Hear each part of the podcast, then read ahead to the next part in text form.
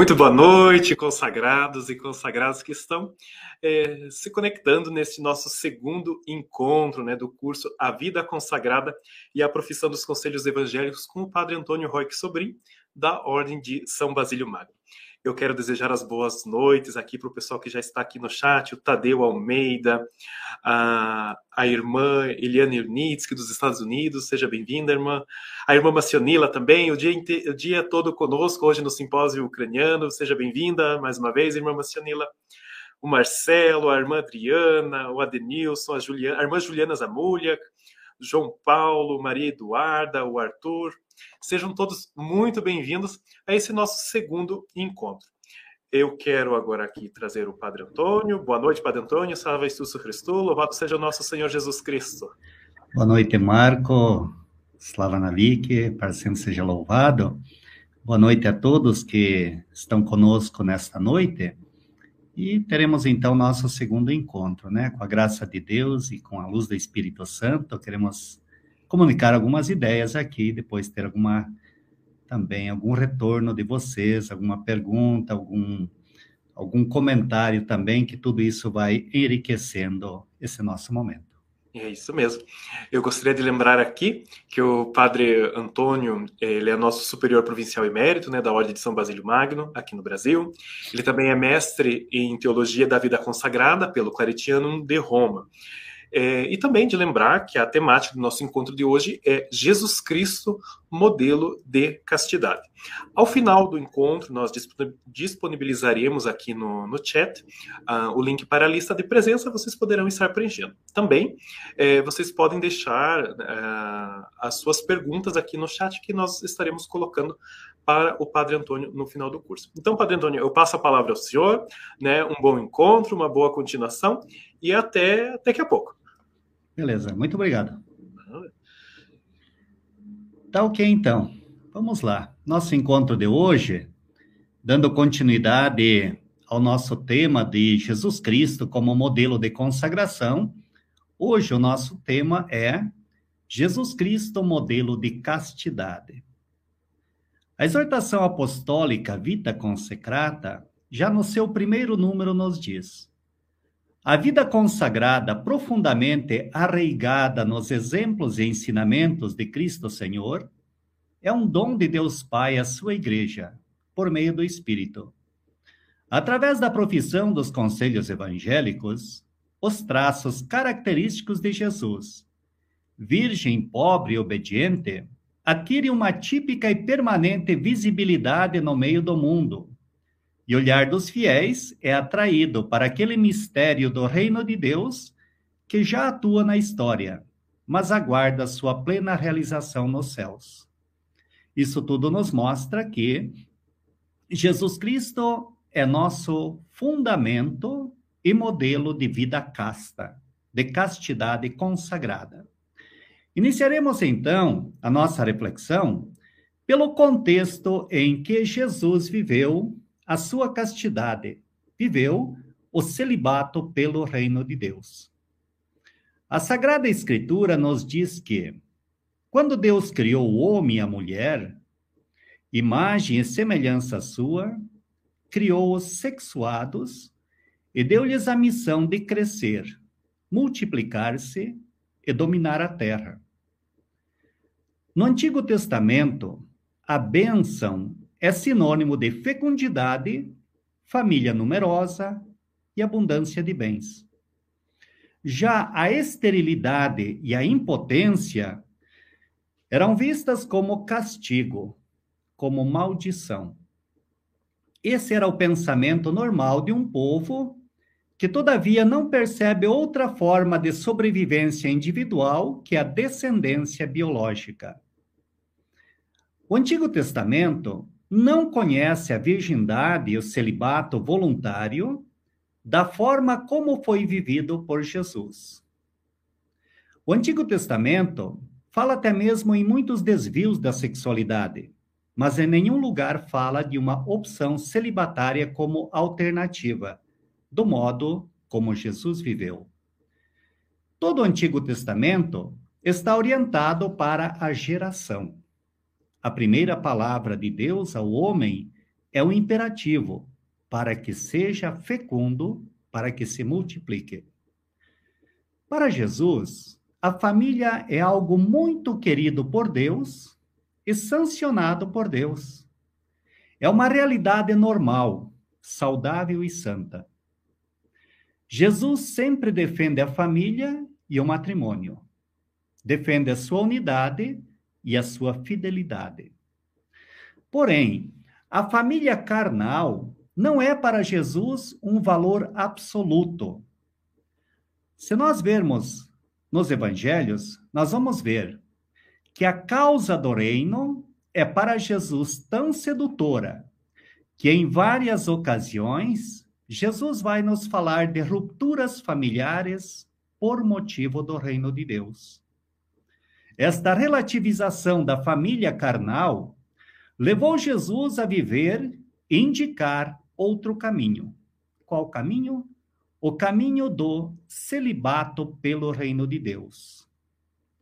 O celibato de Jesus, ele não corresponde ao menosprezo dos bens terrenos e nem ao ascetismo rigoroso. É diferente de João Batista e dos ascetas. Nos evangelhos, nós encontramos Jesus seguidamente participando em banquetes, visitando famílias, participando em bodas, onde ele aproveita também para criar e aprofundar relações de amizade e sempre para propagar o reino de Deus. Em suas palavras, Jesus gosta de mencionar o agradável da vida, banquetes, bodas, festas, a primavera que desponta, a colheita, a inocência das crianças. Seu celibato, seu modo de viver, não é um rigorismo, mas é uma boa nova, no sentido mais exato da expressão. Jesus vive a sua castidade, vive o celibato, admirando a beleza da vida, a beleza das flores, a liberdade das aves, as coisas boas e bonitas da vida. Jesus vive o celibato, a castidade com alegria, com a normalidade da vida. A tradição evangélica nos fala de um Jesus rico de sentimentos, um Jesus que vai ao encontro de todos, que tem um amplo círculo de amigos, um grupo de homens e mulheres que o seguem, Lázaro, Marta e Maria em Betânia. E este amplo círculo de relações seguramente é possibilitado e potencializado pelo seu celibato, pela sua vivência celibatária. O celibato como amor, como abertura universal, como um modo universal e profundo de amar.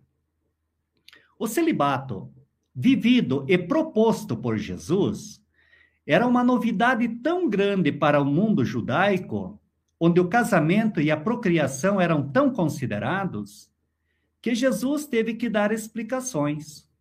O que, que ele vai dizer? Nem todos são capazes de compreender o sentido desta palavra, mas somente aqueles a quem foi dado. Porque há eunucos que são desde o ventre de suas mães Há eunucos tornados tais pelas mãos dos homens. E há eunucos que a si mesmos se fizeram eunucos por amor do reino dos céus. E completa. Quem puder compreender, compreenda. No dito de Jesus, o surpreendente é o passo que ele dá do negativo ao positivo que coincide com o passo do literal ao figurado. Ou seja, em primeiro lugar, Jesus fala do eunuco como fatalidade, no sentido físico. É, aqueles que já nasceram assim, ou aqueles que foram feitos assim pelas mãos humanas. É. Em segundo, Jesus fala como opção voluntária. E aí está né, o celibato de Jesus, o celibato, a castidade consagrada que nós vivemos como seguidores e seguidoras de Jesus. A renúncia ao matrimônio, a, a renúncia à procriação, à mulher e aos filhos, tem uma motivação profunda. Qual é essa motivação? O reino dos céus. O trabalho pelo reino e sua justiça. Isso de um modo indiviso, com todas as forças. Se nós olharmos, nós vamos deduzir que possivelmente Jesus tenha sido insultado com palavras como eunuco, homem sem mulher. Vemos que esta resposta está no contexto onde Jesus estava falando sobre o matrimônio e o divórcio. Mas aqui chegamos num ponto importante, onde a postura e a palavra de Jesus nos mostram que o celibato por ele vivido e proposto não é sacrifício de um penitente, de um eunuco fisicamente, mas é uma oferenda livre de amor, que ele chama eunuco pelo reino, ou eunucos pelo reino dos céus. Uma opção livre como resposta de amor uma resposta de amor oblativo ao Pai, de colocar-se totalmente à disposição e ao serviço do Pai. E nisso vai consistir, então, o nosso voto de castidade, o nosso celibato. Né? Não é uma renúncia, mas é uma opção. Opção por quem? Opção por Deus e pelas coisas de Deus, pela causa do reino. Ao fazer a profissão de viver em castidade, nós expressamos a decisão pessoal de configurar-nos com Jesus Cristo Virgem. Ali que está o segredo da verdadeira castidade. A busca progressiva de uma configuração com a pessoa de nosso Senhor Jesus Cristo Virgem, casto. Se nós queremos entender o que significa para nós esse compromisso, temos de nos perguntar primeiro e bus buscar a resposta. O que significou para Jesus viver em virgindade, viver a castidade, viver o celibato? Jesus adotou para seu apostolado a forma de vida celibatária pela causa do Pai ou do reino dos céus. Sua vida foi vida de castidade consagrada. Com maior precisão, foi vida de virgindade, uma virgindade consagrada ao Pai. Jesus realizou-se plenamente como ser humano e realizou-se numa forma de vida livre dos vínculos do matrimônio e essa vida caracterizada por uma completa disponibilidade aos interesses do Pai e de toda a humanidade. Essa energia de sua existência virginal, consagrada total e exclusivamente à glória do Pai para o bem da humanidade, foi a fonte da imensa fecundidade apostólica de Jesus. Sua união indivisível com o Pai.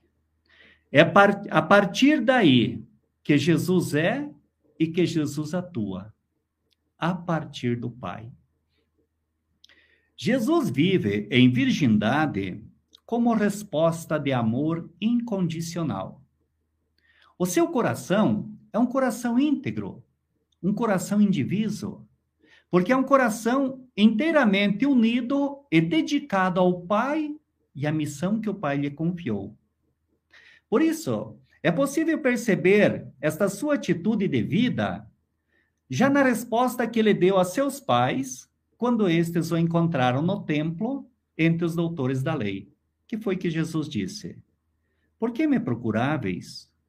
Não sabias que devo ocupar-me com as coisas de meu pai? Isso mostra seus interesses são já, e acima de tudo, os interesses do pai. Os evangelhos dão testemunho de que Jesus vive e realiza a missão sempre e inteiramente referido ao, a Deus Pai.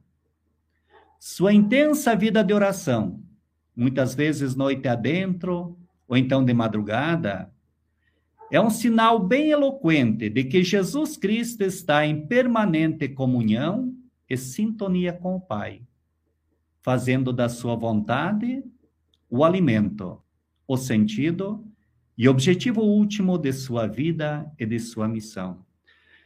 Jesus alimenta a sua castidade, a sua união com o Pai. Como que ele alimenta? Jesus alimenta em oração, em diálogo, para estar em constante comunhão. A nossa castidade também é assim. Veremos adiante, não basta a gente professar o voto de castidade, mas é importante, é fundamental a gente alimentar a castidade. Né? Pelos votos, nós prometemos e nós entramos nesse dinamismo, nesse processo de identificação, de conformação da nossa existência com a pessoa de nosso Senhor Jesus Cristo. Mas esse amor precisa ser alimentado. Se ele não for alimentado no diálogo com Deus, na oração, no silêncio, nos sacramentos, no diálogo, na vida comunitária, a castidade não se sustenta. Por quê? Porque é um processo. Se esse processo não for crescente, ele decresce. Né? O amor que Jesus tem ao Pai leva-o a sentir e a viver a paixão de Deus pela humanidade. Apaixonado pelo Pai, pelas coisas do Pai, em comunhão e união com o Pai, Jesus é apaixonado também pela humanidade, pelos do Pai, pelos filhos e filhas do Pai, pelas criaturas. Por isso, ele vive seu celibato por causa do reino de Deus. Seu amor incondicional ao Pai abre o seu coração à missão. Todo o seu viver é irradiação do amor do Pai com a unção do Espírito. Isso nos diz também que o nosso amor pela humanidade, a nossa missão, ela vai sustentar-se e ela vai ter fecundidade a partir da nossa união com Deus, da nossa comunhão com Deus. Né? A oração é a alma da missão. Por quê? Porque a oração é o nosso diálogo, é o nosso estar, é a nossa comunhão com Deus. Então, o voto que nós fazemos, a consagração que nós fazemos, ela deve passar daquela promessa para um sentido existencial. Passar, a gente falava na vez passada, né? daquilo que é canônico, daquilo que é minha promessa, passar para a minha existência, para que essa comunhão com Deus existencial, ela se transforme em ação, em apostolado. Que o amor que eu sinto que Deus tem por mim e eu busco corresponder com meu amor, ele se estenda horizontalmente também para os irmãos para as irmãs. Então, o amor incondicional ao Pai abre o seu coração à missão. Todo o seu viver é irradiação do amor do Pai com a unção do Espírito. Jesus ama sem acepção de pessoas, se bem que tenha um olhar de predileção pelos pequenos, pelos humilhados, pelos não amados. Vive em total doação de amor ao Pai e aos irmãos. Seu celibato virginal é vivido à luz do reino, à luz da missão recebida do Pai, e ilumina também a sua missão, né? A sua ação. O programa de vida de Jesus foi o de estar nas coisas do Pai. Não ocupou-se em construir para si uma casa própria, seu único plano foi de levar a cabo a obra do Pai. Por isso, tomou uma forma de vida de kenosis. A realidade evangélica da castidade consagrada, o do celibato pelo reino dos céus, foi parte integrante do programa de vida de Jesus Cristo, como supremo eunuco pelo reino dos céus. Esse valor evangélico está solidamente fundamentado em seu exemplo, em seus ensinamentos. De modo especial, nós vemos no capítulo 19 de São Mateus. A forma de vida de Jesus, tal qual aparece nos evangelhos, podia ser tomada por seus inimigos como uma oportunidade para lançar-lhe insultos.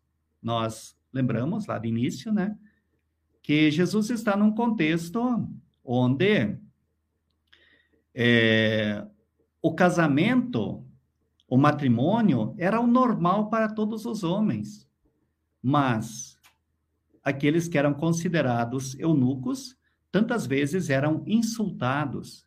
Então, provavelmente, Jesus também tenha recebido insultos.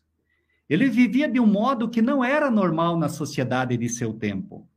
Vivia sem lar, vivia sem esposa, vivia sem filhos, rodeado sempre pelos doze apóstolos, os quais compartilhavam seu estilo de vida também.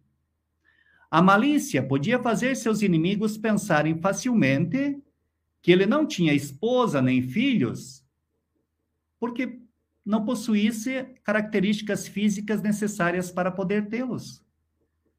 Numa palavra, porque era um eunuco. No ambiente local do tempo, quem escolhesse viver assim se expunha a ser atacado a qualquer momento com insultos insultos como eunuco, homem sem ninho. É? Nesse ambiente polêmico, Jesus pronunciou o dito sobre os eunucos. Talvez o tenha feito como resposta a um insulto. O fez para defender a dignidade de sua forma de vida, que naquela circunstância era também a dos doze apóstolos. Jesus nos mostra que para poder abraçar a positividade e a renúncia que comporta essa forma de vida, vida de castidade, vida celibatária, é necessário estar capacitado a partir do alto. Por isso, Jesus vai dizer que nem a todos é possível entender essa situação. Né? Porque é uma opção de vida uma opção de amor em resposta a uma vocação que vem do alto, a uma iniciativa divina. Viver a castidade consagrada, viver o celibato pelo reino, é uma graça de Deus. Se torna virtude. É um processo, mas é uma iniciativa divina. É para quem recebeu este chamado. Né? Então, Jesus nos mostra que para abraçar a positividade e também a renúncia que ela comporta, é necessário estar capacitado a partir do alto. É uma vocação especial. Necessita-se de um dom especial de Deus. Ou seja, é necessário o impulso da força do reino dos céus e Jesus vai nos dizer: quem tiver capacidade para compreender, compreenda. É uma vocação, uma graça, um mistério. Sob a ação luminosa do Pai, Jesus viveu com plena consciência a positividade dos valores de sua escolha. No entanto, ele foi também muito consciente da lógica da renúncia e da privação que tal tipo de opção comportava. Ele mesmo se expressou da seguinte forma: As raposas têm tocas e as aves dos céus, mas o filho do homem não tem onde reclinar a cabeça. Ou seja, o filho do homem não tem uma toca humana, não tem um ninho humano, ou seja, não tem uma casa, não tem um lar. Isso era significativo no mundo no ambiente onde Jesus viveu. Segundo alguns autores, os israelitas estavam acostumados aos paralelismos, e Jesus faz esse paralelo. Por exemplo, é muito clara a linguagem do Salmo 84 que nos diz: Até o pássaro encontrou uma casa, e a andorinha um ninho para si, onde põe seus filhotes. Jesus se apresenta como o filho do homem que não tem uma casa, não tem um lar. Renunciou, portanto, ao amor da esposa, e a esposa que é considerada a luz e o coração do lar? Renunciou ao carinho dos filhos, que é fruto do amor e da colaboração dos esposos e a alegria do lar. É? Mas tudo isso por uma causa maior, pela causa do reino a positividade né, da vocação à castidade. Para o israelita, a esposa e os filhos eram os elementos vivos e de determinantes da casa. Era o modo corrente de expressar-se na cultura hebreia. A linguagem, por exemplo, de um famoso salmo, o Salmo 128. Tua esposa será vinha fecunda no recesso do teu lar teus filhos, rebentos de oliveira ao redor de sua mesa, de tua mesa. E Jesus declara que não tem uma casa própria, um lar próprio. Explica que renunciou ao mundo do lar e que essa renúncia é um ponto essencial do programa de vida que devem abraçar os que aspirem a segui-lo de modo permanente. Ressalta, assim, também uma dimensão de sua pobreza, e o aspecto de sua castidade consagrada, ou seja, ele está totalmente disponível para o serviço do reino, para a obra do Pai. Ali que está a beleza, a positividade da castidade. Jesus viveu em plenitude como homem verdadeiro, cultivando os valores positivos da forma de vida de castidade consagrada. Esta atitude de perena docilidade, ele decidiu viver entusiasmado, preocupado total e exclusivamente pela positividade absorvente das coisas do Pai. Por isso, a castidade, quando ela é bem vivida, quando é vivida como comunhão com Deus, ela traz alegria, né? E nós nos consagramos para estar em comunhão com Deus. Papa João Paulo II, ele dizia que nós, pessoas consagradas, precisamos testemunhar ao mundo a alegria de pertencer a Deus. Então, nesse sentido, a castidade, a vivência sadia da castidade, ela vai virar alegria de vida, vai ser um testemunho alegre para as pessoas, um testemunho de que nós estamos contentes por nós pertencermos a Deus, como Jesus contente ao realizar as coisas do Pai. Usando-se de Mateus 17, 10, 19, 10 a 12, o Concílio Vaticano II afirma que, entre os conselhos evangélicos, sobressai o precioso dom da graça divina concedido a alguns pelo Pai. Para que, na virgindade ou no celibato, com o coração indiviso, se consagrem a Deus. Por isso a igreja atribuiu sempre a esta perfeita continência pelo reino dos céus uma grande honra, uma honra principal. A castidade pelo reino dos céus, professada pelas pessoas consagradas, deve ser estimada como um excelente dom da graça divina. Castidade é um grande dom há que remontar-se até Jesus Cristo, diz o Vaticano II. Cristo, o Senhor, recomendou a perfeita e perpétua castidade pelo reino dos céus. Lembrando sempre, é uma graça, é uma vocação que vem do alto, não é um ascetismo, não é uma busca somente do ser humano, mas é uma resposta do ser humano a uma graça recebida, a uma graça concedida por Deus. No discurso sobre a virgindade e o celibato pelo reino dos céus, em 10 de março de 1982, São João Paulo II fez este comentário. Então os discípulos lhe dizem: Se tal é a condição do homem respeito à mulher, não convém casar-se. Cristo lhes dá a seguinte resposta: Há eunucos que nasceram assim desde o seio materno, e há eunucos que foram feitos pelos homens. E há eunucos que se fizeram eunucos por causa do reino dos céus. Quem tiver capacidade para compreender, compreenda. Na doutrina da igreja está vigente a convicção de que essas palavras não expressam um mandamento que obriga a todos, senão um conselho que se refere somente a algumas pessoas, precisamente as que estão em condições de entendê-lo.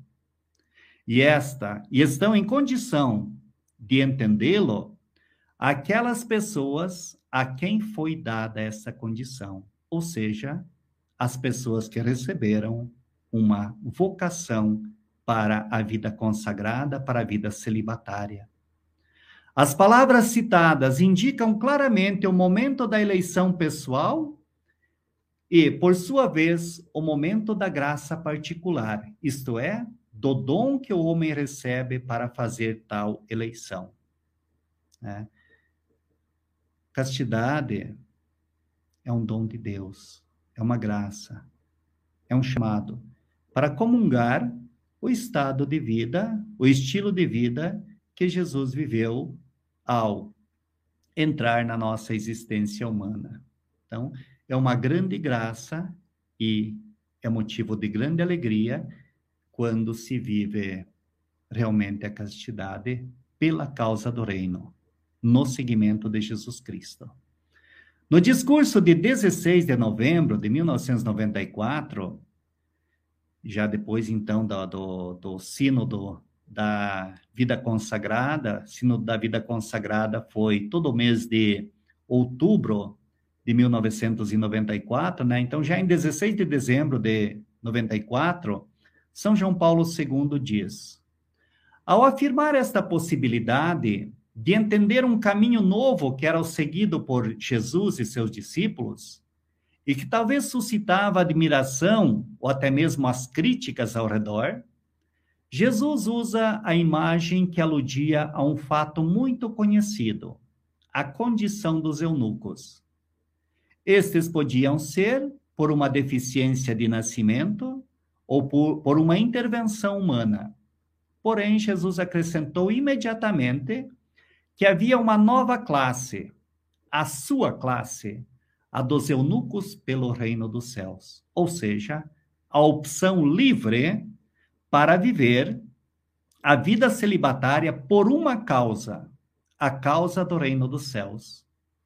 Jesus é consciente dos valores aos quais renunciam os que vivem no celibato perpétuo. Ele mesmo lhes havia afirmado pouco antes, falando do matrimônio, como de uma união cujo autor é Deus e que, portanto, não é lícito romper.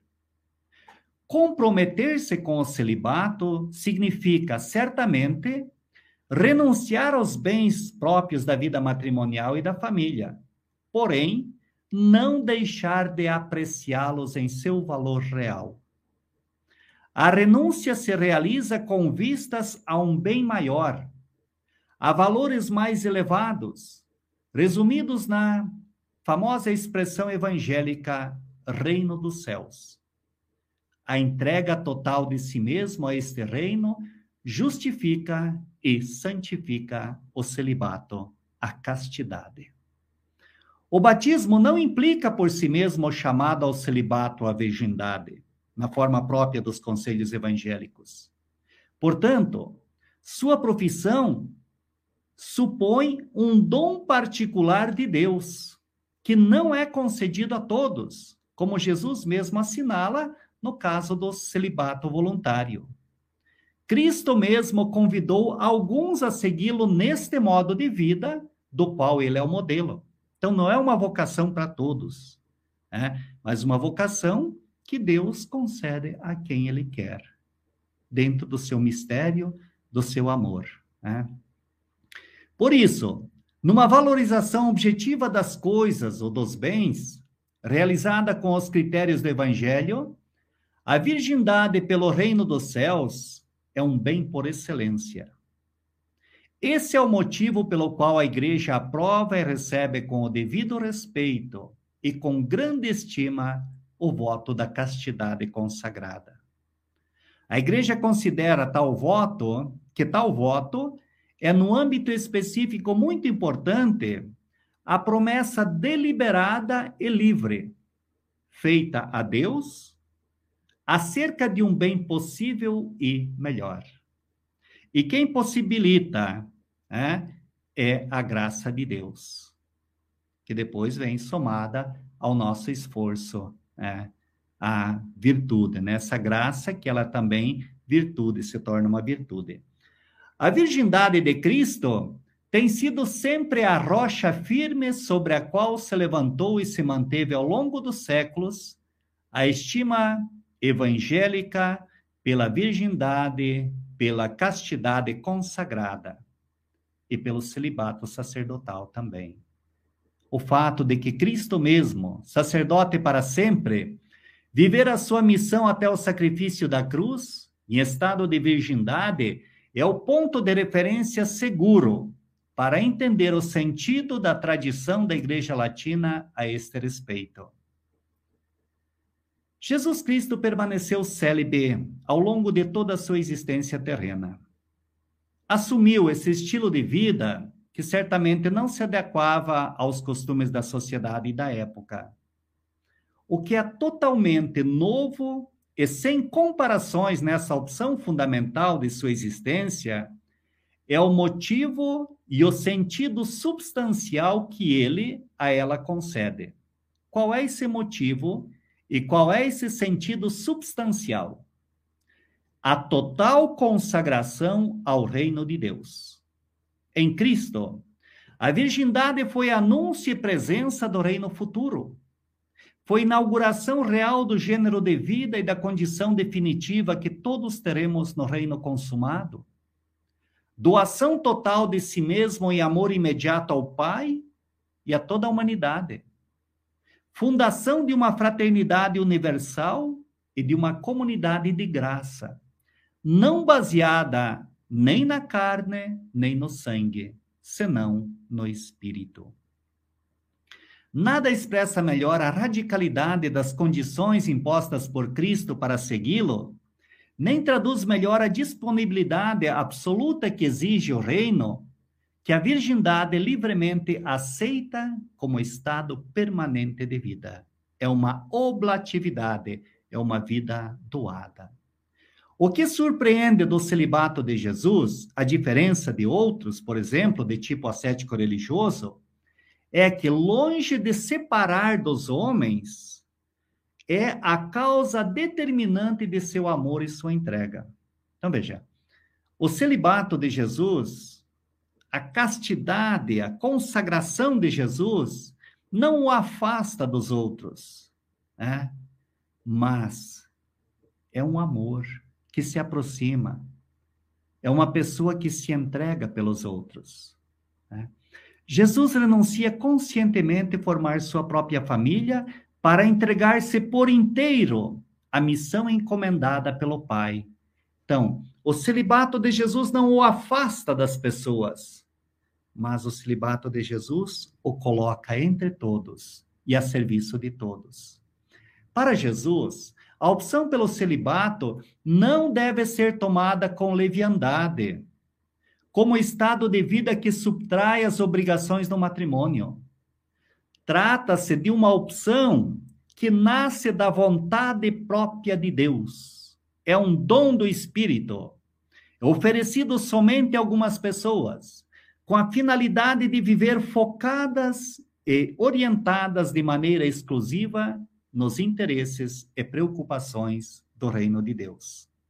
Por isso, o celibato não deve ser visto primeiramente como uma renúncia, senão como a acolhida de um dom da parte de Deus, a graça de viver inteiramente para o serviço de Deus e seu reino.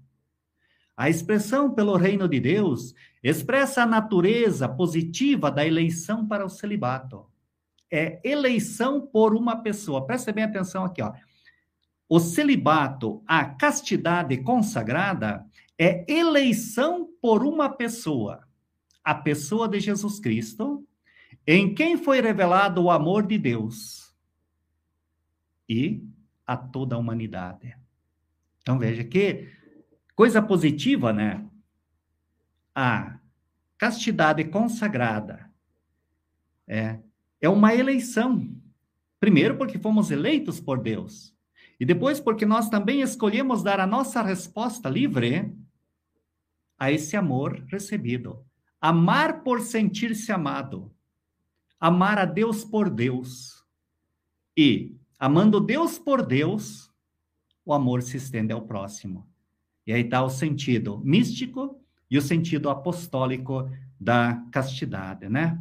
A nossa união com Deus, sentido místico, que vai se fazer apostolado depois, serviço ao próximo. É bonito, é profundo isso, né?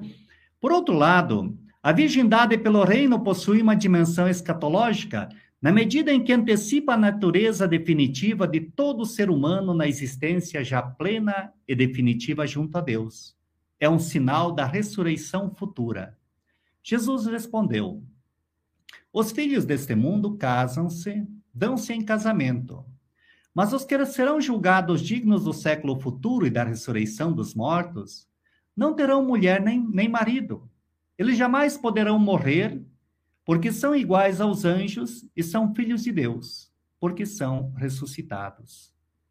A partir deste enfoque, a virgindade pelo Evangelho reflete já no momento presente o que todos os crentes estão chamados a ser no futuro, no reino vindouro.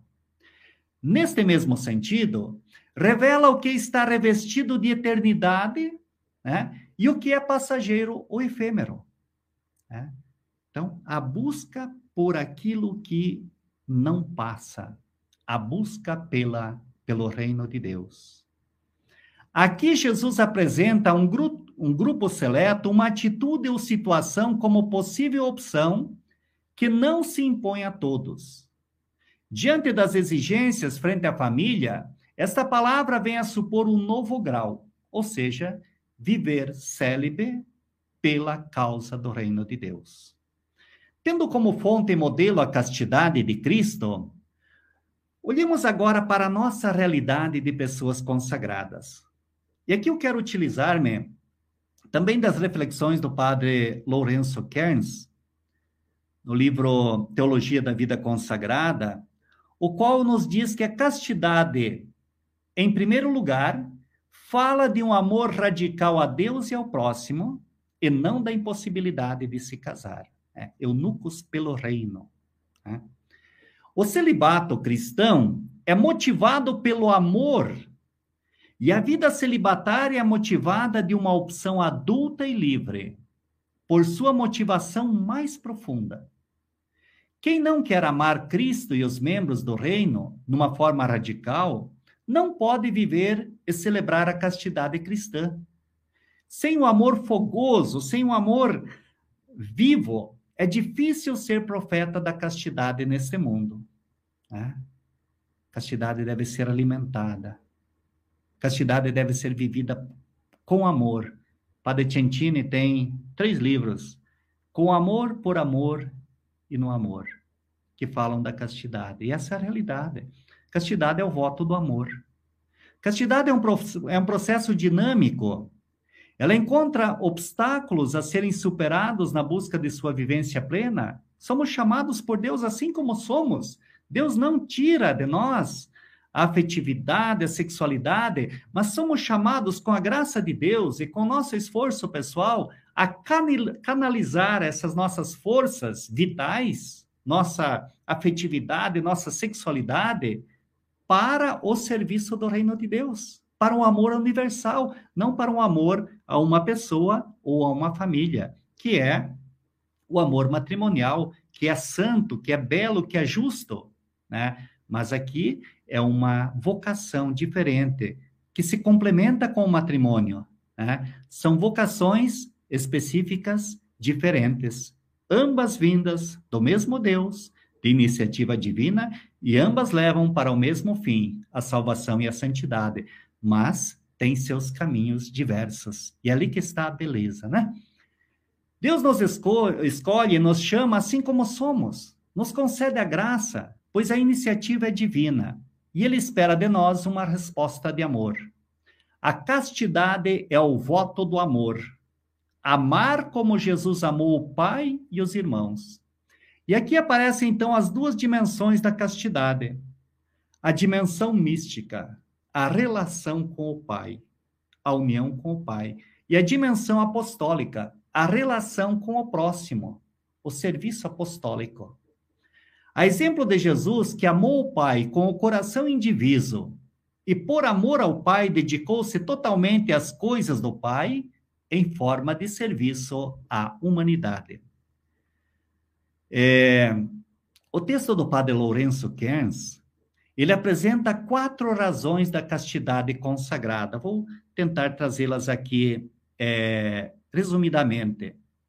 Primeiro, a razão escatológica aponta o destino final, que é a vida eterna com o Pai Criador, com o Cristo Salvador e com o Espírito Santo. Nesse mundo tão secularizado, Deus chama pessoas para viver a castidade como um sinal profético e escatológico do reino, vivendo aqui e agora aquilo que será no reino definitivo. Estão chamados a ser parábolas vivas do reino de Deus que vem para poder ajudar o homem a enxergar seu fim definitivo e teológico, ser parábolas vivas do reino. Então, denunciam também a fascinação pelo mundo e pelo prazer como absoluto que substitua ou rejeita o único absoluto Deus. A castidade, ela ajuda a evitar e ela evita a tentação de absolutizar o prazer e tenta transformar qualquer prazer na linha da doação e do serviço.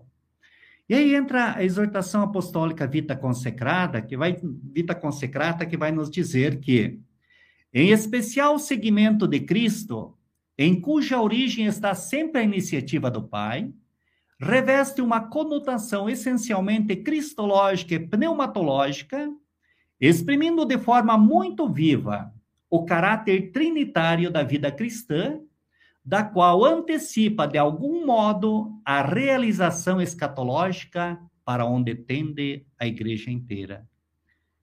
Isso é uma grande graça, né?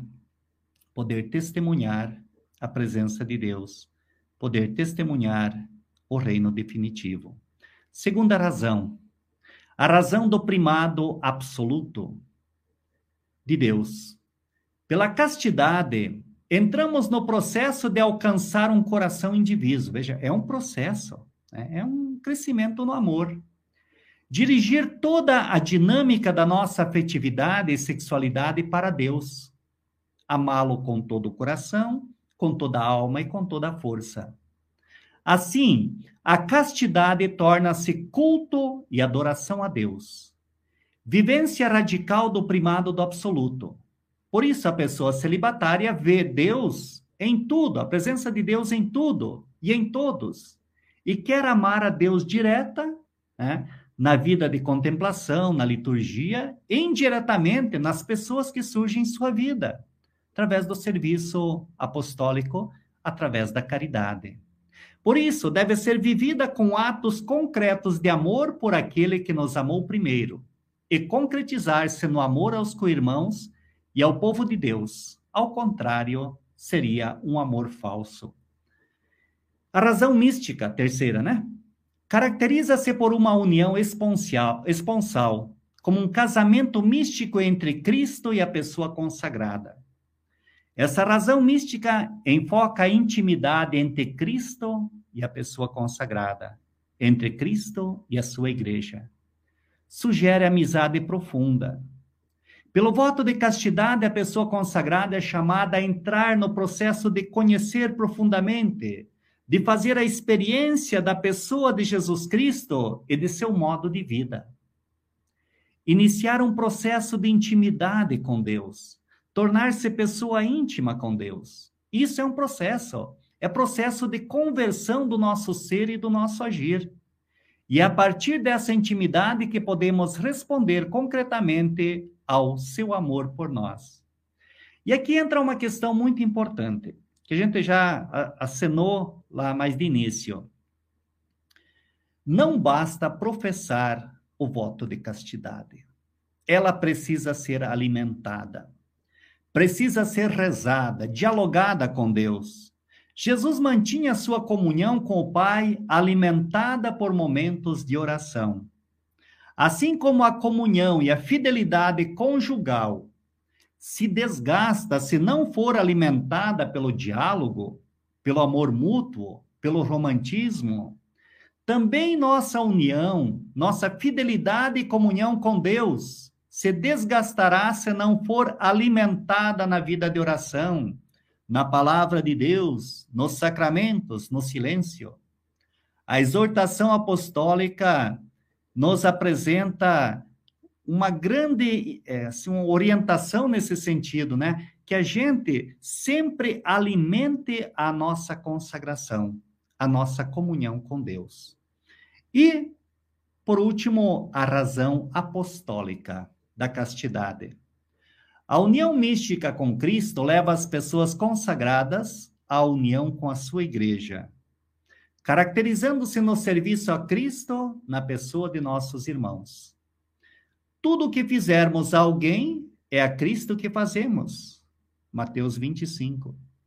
Por isso, todo o serviço apostólico precisa ser motivado pelo amor, a exemplo de Cristo.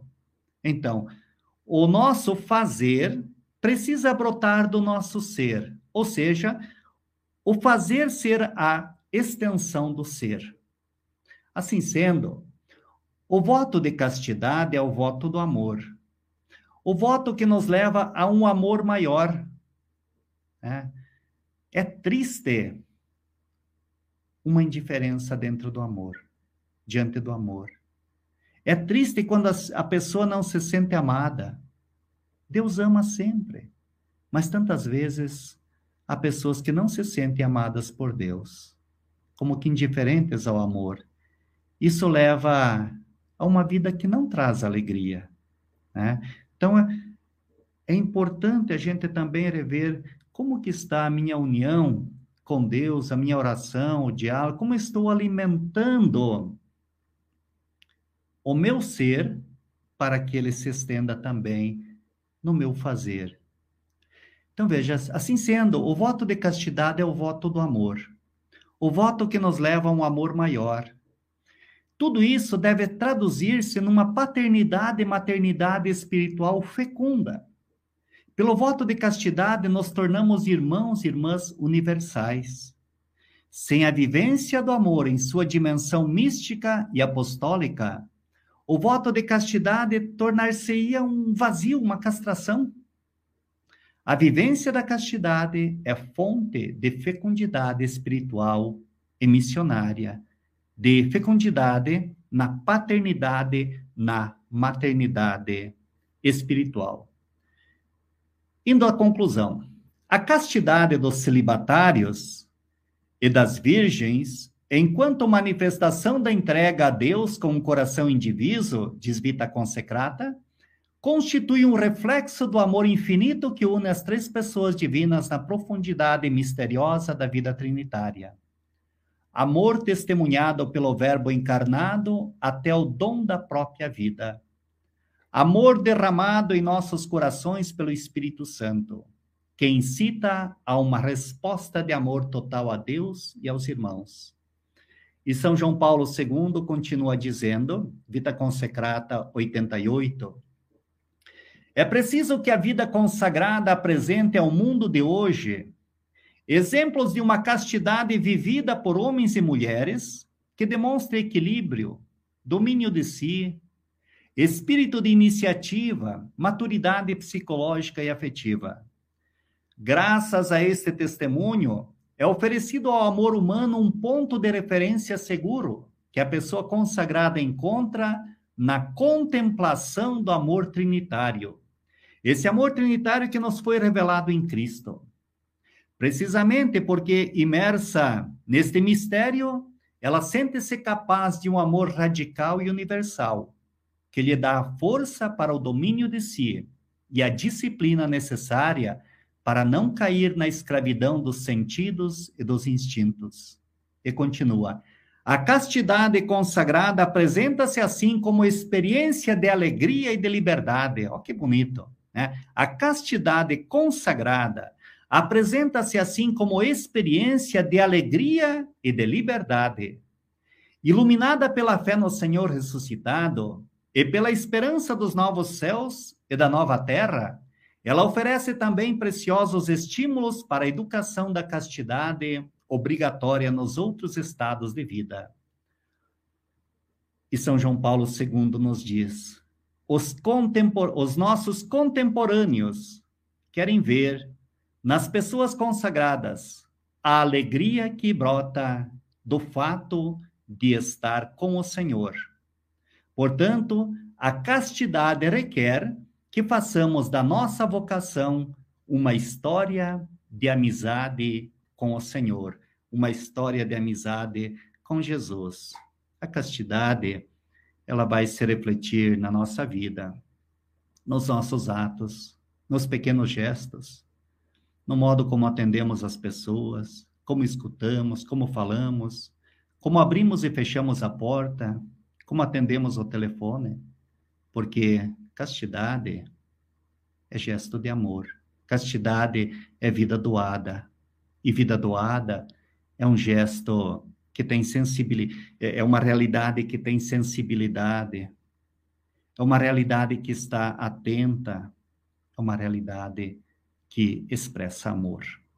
E o melhor, o melhor modo de expressarmos a nossa castidade bem vivida é na alegria que expressamos de pertencermos ao Senhor, na alegria que sentimos também de servir nossos irmãos e irmãs, seja na comunidade, seja fora dela.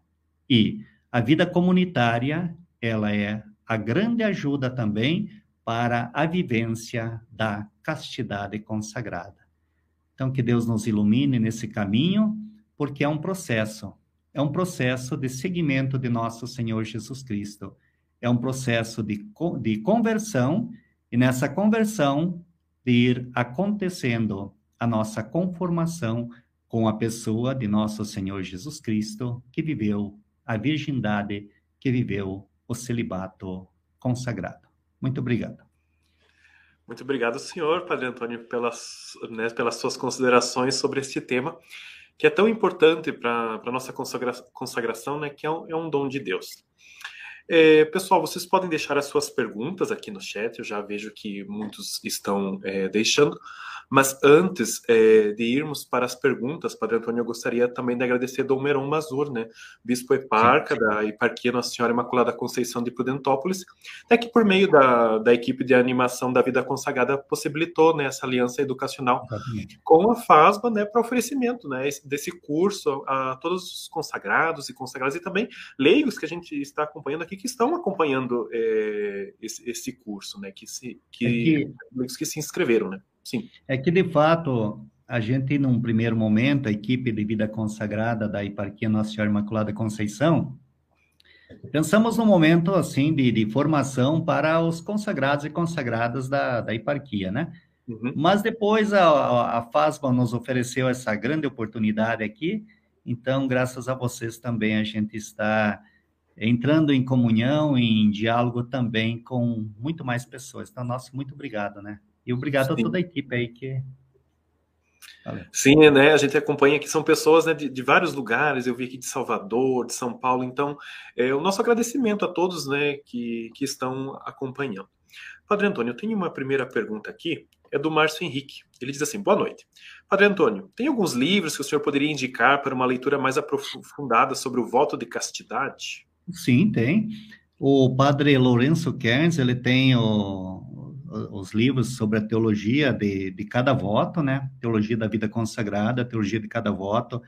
o padre Pierre Giordano Cabra, que é um padre é, italiano, ele também tem. O padre Centini tem vários livros também.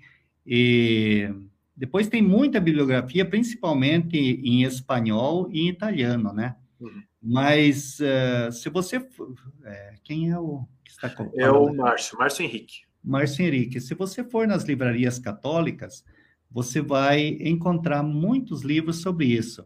E quem mora em Curitiba, não sei se eu posso é, fazer essa, essa proposta também. A FASBAN dispõe também lá de. A FASBAN é, dispõe de uma biblioteca que tem vários livros, assim, uma bibliografia bastante vasta, né? É, em relação à vida consagrada e também aos votos.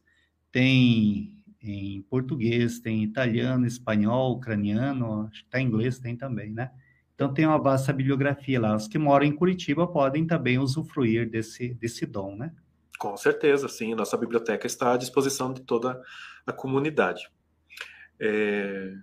Tem, temos aqui a pergunta do Tadeu, Tadeu Almeida, ele que é de Bragança Paulista. Padre Antônio, como podemos é, compreender a dinâmica da castidade conjugal no âmbito da vocação ao diaconato permanente na igreja? Então, a castidade ela é vivida de as mais diversas formas em todos os estados de vida, né? É, aqui nós refletimos hoje sobre o estado de vida consagrado na forma de vida consagrada na igreja, né? É, dentro da dinâmica é, da castidade conjugal e também no, no ministério do diaconato permanente, né? A castidade ela é vivida como é como fidelidade. É, dentro do matrimônio, a castidade é vivida como fidelidade entre os cônjuges, né? E a fidelidade entre os cônjuges, ela é reflexo da fidelidade a Deus. Até quando a gente celebra os casamentos, né? A gente tem as orações lá que vão nos dizer, no, eu estou falando no, no rito oriental bizantino, né? as orações que vão nos, nos manifestar isso, que assim como Deus é fiel à sua igreja, o matrimônio é, ele deve viver essa fidelidade entre marido e mulher. E aí ainda se, se soma, né, o diaconato permanente, que é uma você tem a tua vida conjugal, a fidelidade, a castidade como fidelidade na vida conjugal, e agora também a fidelidade ao ministério que é, que é o ministério do diaconato, né? Já no, na vida consagrada como estado de vida, né? É, ela requer a, abstinência, requer a, é, digamos assim, a ausência, né? Da vivência de um amor conjugal, porque é uma aquilo que o amor conjugal ele tem o voto de fidelidade um ao outro na vida consagrada, na vida religiosa, vida monástica, né, no estado de vida é, celibatário, de, de, das formas de vida consagrada, o que, que vai ser? A, o voto, a promessa, a aliança vai ser da pessoa que se consagra é com Deus, né? Dentro da comunidade ou dentro da congregação do carisma, né? E lá é um promessa, um juramento entre os cônjuges que a fidelidade entre eles vai ter como base a fidelidade entre Deus e a sua igreja, né? Isso. A irmã Ariane Andrusheshin, né, basiliana aqui de Curitiba, é, ela pergunta, Padre Antônio, em que medida a castidade está entrelaçada aos outros votos? É, Mariana, legal a sua pergunta. É, acho que na vez passada a gente até comentava assim, o senhor José Rovira, ele dizia numa aula que os três votos, eles são castidade, pobreza e obediência, eles são como que três irmãs gêmeas andando de mãos dadas. Quer dizer, os três votos, eles representam as dimensões fundamentais da vida humana, do ser humano, né? E se a gente viver bem o voto de castidade, essa união com Deus, a gente vai estar vivendo também a obediência a Deus, porque a união, o amor com o coração indiviso a Deus, vai levar a fazer as coisas de Deus, a realizar a vontade de Deus. O mesmo vale para o voto de pobreza. Eu só vou entregar totalmente a minha vida a Deus num processo quenótico, né, de kenosis, se eu tiver um amor total a Deus, uma confiança total em Deus, se eu for obediente a Deus. Então, no fundo, os três votos nos levam a viver numa praticamente numa mesma dimensão, três dimensões, mas dentro de um, vamos dizer assim, de um pacote só, né, entre aspas, né? Porque são as três dimensões. Se eu deixar de viver a castidade, ao mesmo tempo eu, eu não estou sendo pobre diante de Deus. Digamos que eu tenha fraquezas na castidade, mas eu não assumo como uma pobreza, eu vou sair do caminho, né? Ou mesmo a obediência, se eu tiver dificuldades na obediência, mas eu não assumir isso com humildade, com sentido de pobreza também, diante de Deus, de abertura, eu não vou estar vivendo os, os votos, né? Então, no fundo, cada voto ele tem sua dimensão particular, mas os três se entrelaçam, né? Mais uma pergunta aqui, Padre Antônio. João Paulo Marques. Todo batizado é convidado a viver a castidade, independente do seu estado de vida? Sim, com certeza. Né? Aquilo que a gente falava quando falava lá do matrimônio e do diaconato também, né? É, todos somos chamados a viver a castidade, né? A castidade na vida religiosa ou na vida consagrada, que requer um estado celibatário, a castidade do solteiro, que requer uma vivência da castidade, preparando-se para uma vida matrimonial, a castidade do casal, que em forma de fidelidade, que vai representar o amor que Deus tem pela sua igreja também, né? E a castidade das pessoas viúvas também, né? Então, todo ser humano, todo batizado é chamado a viver a castidade também como uma virtude, né? Nesse, nessa mesma linha, Padre Antônio, temos aqui o questionamento da Carmen Lúcia. Como viver e orientar a castidade na vida leiga e onde nos é, separamos com falsas situações de, poliamor. Ela fala aqui de trisal, né, nomenclatura utilizada para relacionamento entre três pessoas, ela continua como se fosse um matrimônio. Então, como, como orientar, né, como viver e orientar a castidade na vida leiga e nessas situações de poliamor. Veja, a castidade, ela requer fidelidade, né? E o próprio Deus nos criou, quando nos criou, ele nos deu uma vocação também linda, toda a humanidade, né? Crescei e multiplicai-vos, dominai a terra. Criou homem e mulher para que esse homem e mulher, na fidelidade um ao outro também, dentro da vocação recebida ao matrimônio, sejam fiel um ao outro, né? Então, é, fora fora de, da fora disso, né? Não, do ponto de vista cristão, do ponto de vista da fé, não pode ter essa, essa, esse relacionamento dessa forma, né? Porque não vai ser nenhum matrimônio, não vai ser nenhum ato de amizade, mas vai se constituir numa. Então, o que, que nós temos que fazer? Nós temos que realmente olhar para a Sagrada Escritura, que é a palavra de Deus que nos indica o caminho certo, né? É, para mim, essa é a verdade, né? Seguir a palavra de Deus, seguir aquilo que Deus nos aconselha. Né?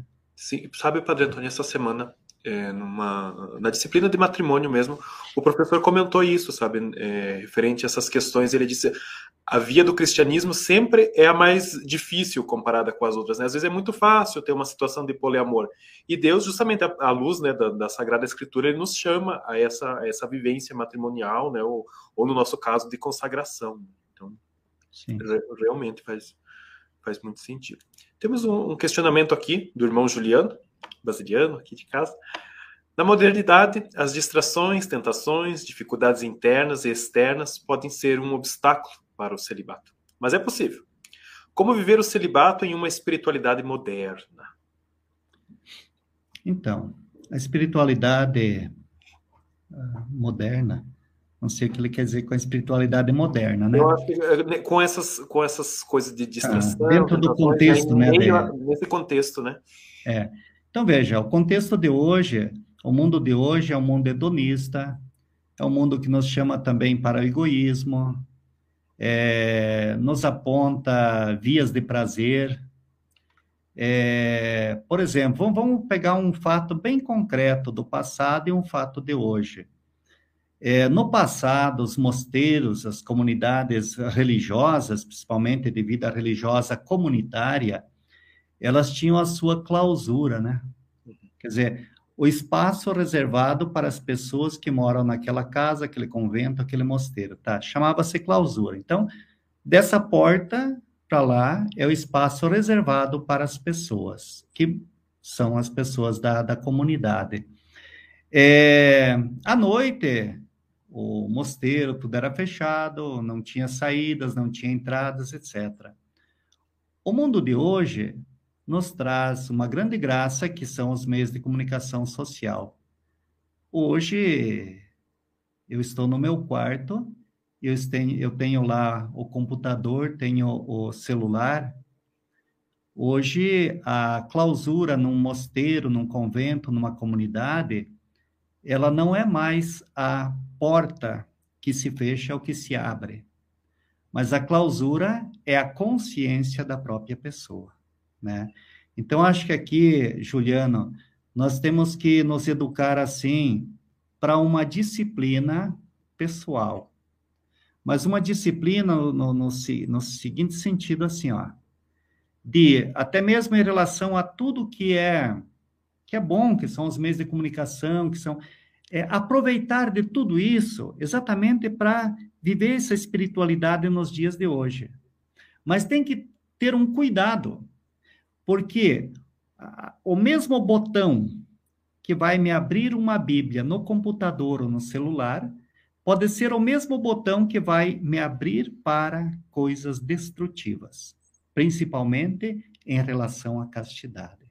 Então, viver a espiritualidade nos tempos de hoje requer discernimento, requer é, disciplina, requer uma, uma sese também, né?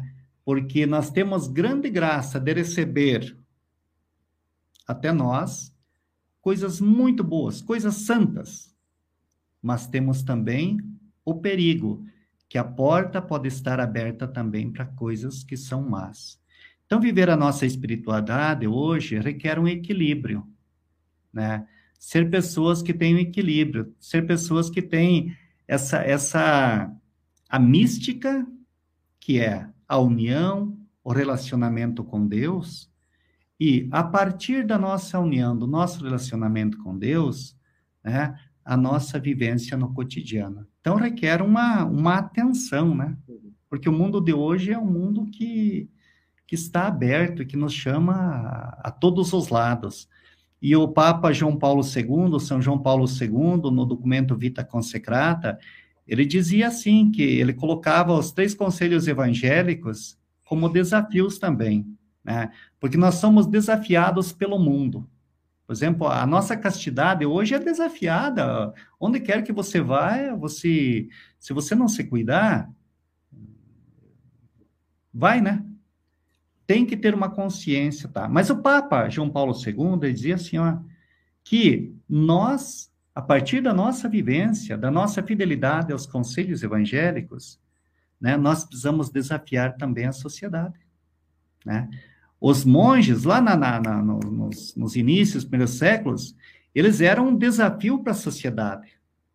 Né? Então, a nossa forma de viver, a nossa espiritualidade, a nossa vivência, ela deve ser um testemunho para que as pessoas do mundo olhando, elas possam ver que existe um modo alternativo de viver e viver bem, que é a forma evangélica de vida, né? Então, acho que assim, ó, a consciência, o conhecimento, a disciplina, o equilíbrio, né? E um cuidado constante. Acima de tudo, sem a graça de Deus, nós não somos nada. Vida consagrada é iniciativa divina. Então, antes de tudo, contar com a graça de Deus. Mas contar com a graça de Deus significa também colaborar com a graça de Deus, né? Então, a castidade nossa, ela é um dom do alto, mas é também um caminho de conversão, um caminho de conformação. Não sei se eu respondi a pergunta ou não, mas. Uma última pergunta, então, Padre Antônio. Ah, o Adenilson Santos Júnior. Ele pergunta assim: Atualmente percebemos contravalores frente à castidade. De forma prática, como formar os jovens que aspiram à vida consagrada a ter uma vida de castidade e de doação amorosa a Deus e aos irmãos? Então, acho que, é, Adenilson, é, antes de tudo, né, a gente apresentar aos jovens a proposta do próprio Jesus, né? Que a vocação à vida consagrada, ela é um dom do alto, é um mistério. Né? Então, as pessoas precisam sempre estar conscientes, e nós devemos, assim, apresentar isso, que é uma vocação que vem do alto, é iniciativa divina, tá? A partir dessa iniciativa divina, como é que nós vamos é, apresentar a vida consagrada? Antes de tudo, com o nosso testemunho de vida. Aquilo que Jesus diz, vinde e vede. Quer dizer, Buscar viver na simplicidade do nosso dia a dia, para que as pessoas, os jovens, percebam em nós que nós somos contentes por viver a vida consagrada, mesmo que às vezes carregamos cruz, né? Porque a cruz faz parte, a, a, a castidade de Jesus, a cruz fez parte também da castidade de Jesus, do, do, do, do amor. Acima de tudo, a cruz é superabundância, né? Do amor de Deus derramado. Então, como é que é a pergunta? É, de, de, forma prática, como formar os jovens que aspiram à vida consagrada a ter uma vida de castidade e doação amorosa a Deus e aos irmãos? Então, aí que tá, né? É, antes de tudo, conscientizar que são pessoas amadas por Deus. E a castidade, o que, que ela vai ser? Vai ser uma resposta de amor. Né? Talvez as pessoas hoje se assustem por causa desse mundo hedonista, por causa desse mundo que, que mundo egoísta também. Mas nós precisamos apresentar a castidade sempre de uma forma positiva. É uma resposta de amor. Se você quer amar como Jesus amou, se você tem a sensibilidade pela realidade das pessoas, pessoas que necessitam de amor, a igreja que precisa de pessoas consagradas. Então, ir conscientizando a partir das pequenas coisas, né? Que às vezes a castidade é apresentada como uma renúncia, como um peso, mas a castidade, eu acho que para os jovens, de modo todo especial, tem que ser apresentada sempre desse modo positivo. Vai ter uma cruz? Vai. Tem que ser um processo quenótico de conversão? Tem. Mas é resposta de amor a um amor que vem do alto. Né? E uma coisa, uma coisa assim, é, que eu acho que toca as pessoas, de modo especial jovens, João Paulo II, ele dizia assim, principalmente os jovens consagrados, que vivam a alegria de ser consagrados ele diz: isso vai ser contagiante para os outros jovens da sua idade, né? Da... Então é, é, importante essas coisas pequenas, hein, Adenilson? Não sei se eu respondi ou não, mas vai nessa linha, né? Então, Padre Antônio, mais uma vez eu quero agradecer pelo, pela sua disponibilidade, pelo nosso encontro de hoje. Também quero lembrar aos nossos participantes que o nosso próximo encontro será no dia 19 de novembro, uma sexta-feira também, cujo tema será Jesus Cristo, modelo de pobreza. Então, antes de encerrarmos, Padre Antônio, eu gostaria de pedir que o senhor nos desse a benção, né, para que... Ela... Tá. Então, eu quero agradecer a você, Marco. Eu sei que hoje já é a tua 13 terceira transmissão, né? Ajudando a, os bastidores aí. Muito obrigado, né? E a toda a equipe da FASMA, obrigado também à equipe da Vida Consagrada da, da Eparquia, da Omeron também, e a todos vocês que nos acompanharam e também que enriquecem com suas perguntas, seus comentários. E vamos viver a nossa castidade com alegria, né? Alegria de pertencer a Deus. E que esse Deus que nos chamou, que nos acompanha, que nos concede a sua graça, nos conceda também a sua bênção para essa noite, para o final de semana. Em nome do Pai, do Filho e do Espírito Santo. Amém. Amém. Muito obrigado. Obrigado, senhor Padre. Então, até a próxima. Até a próxima.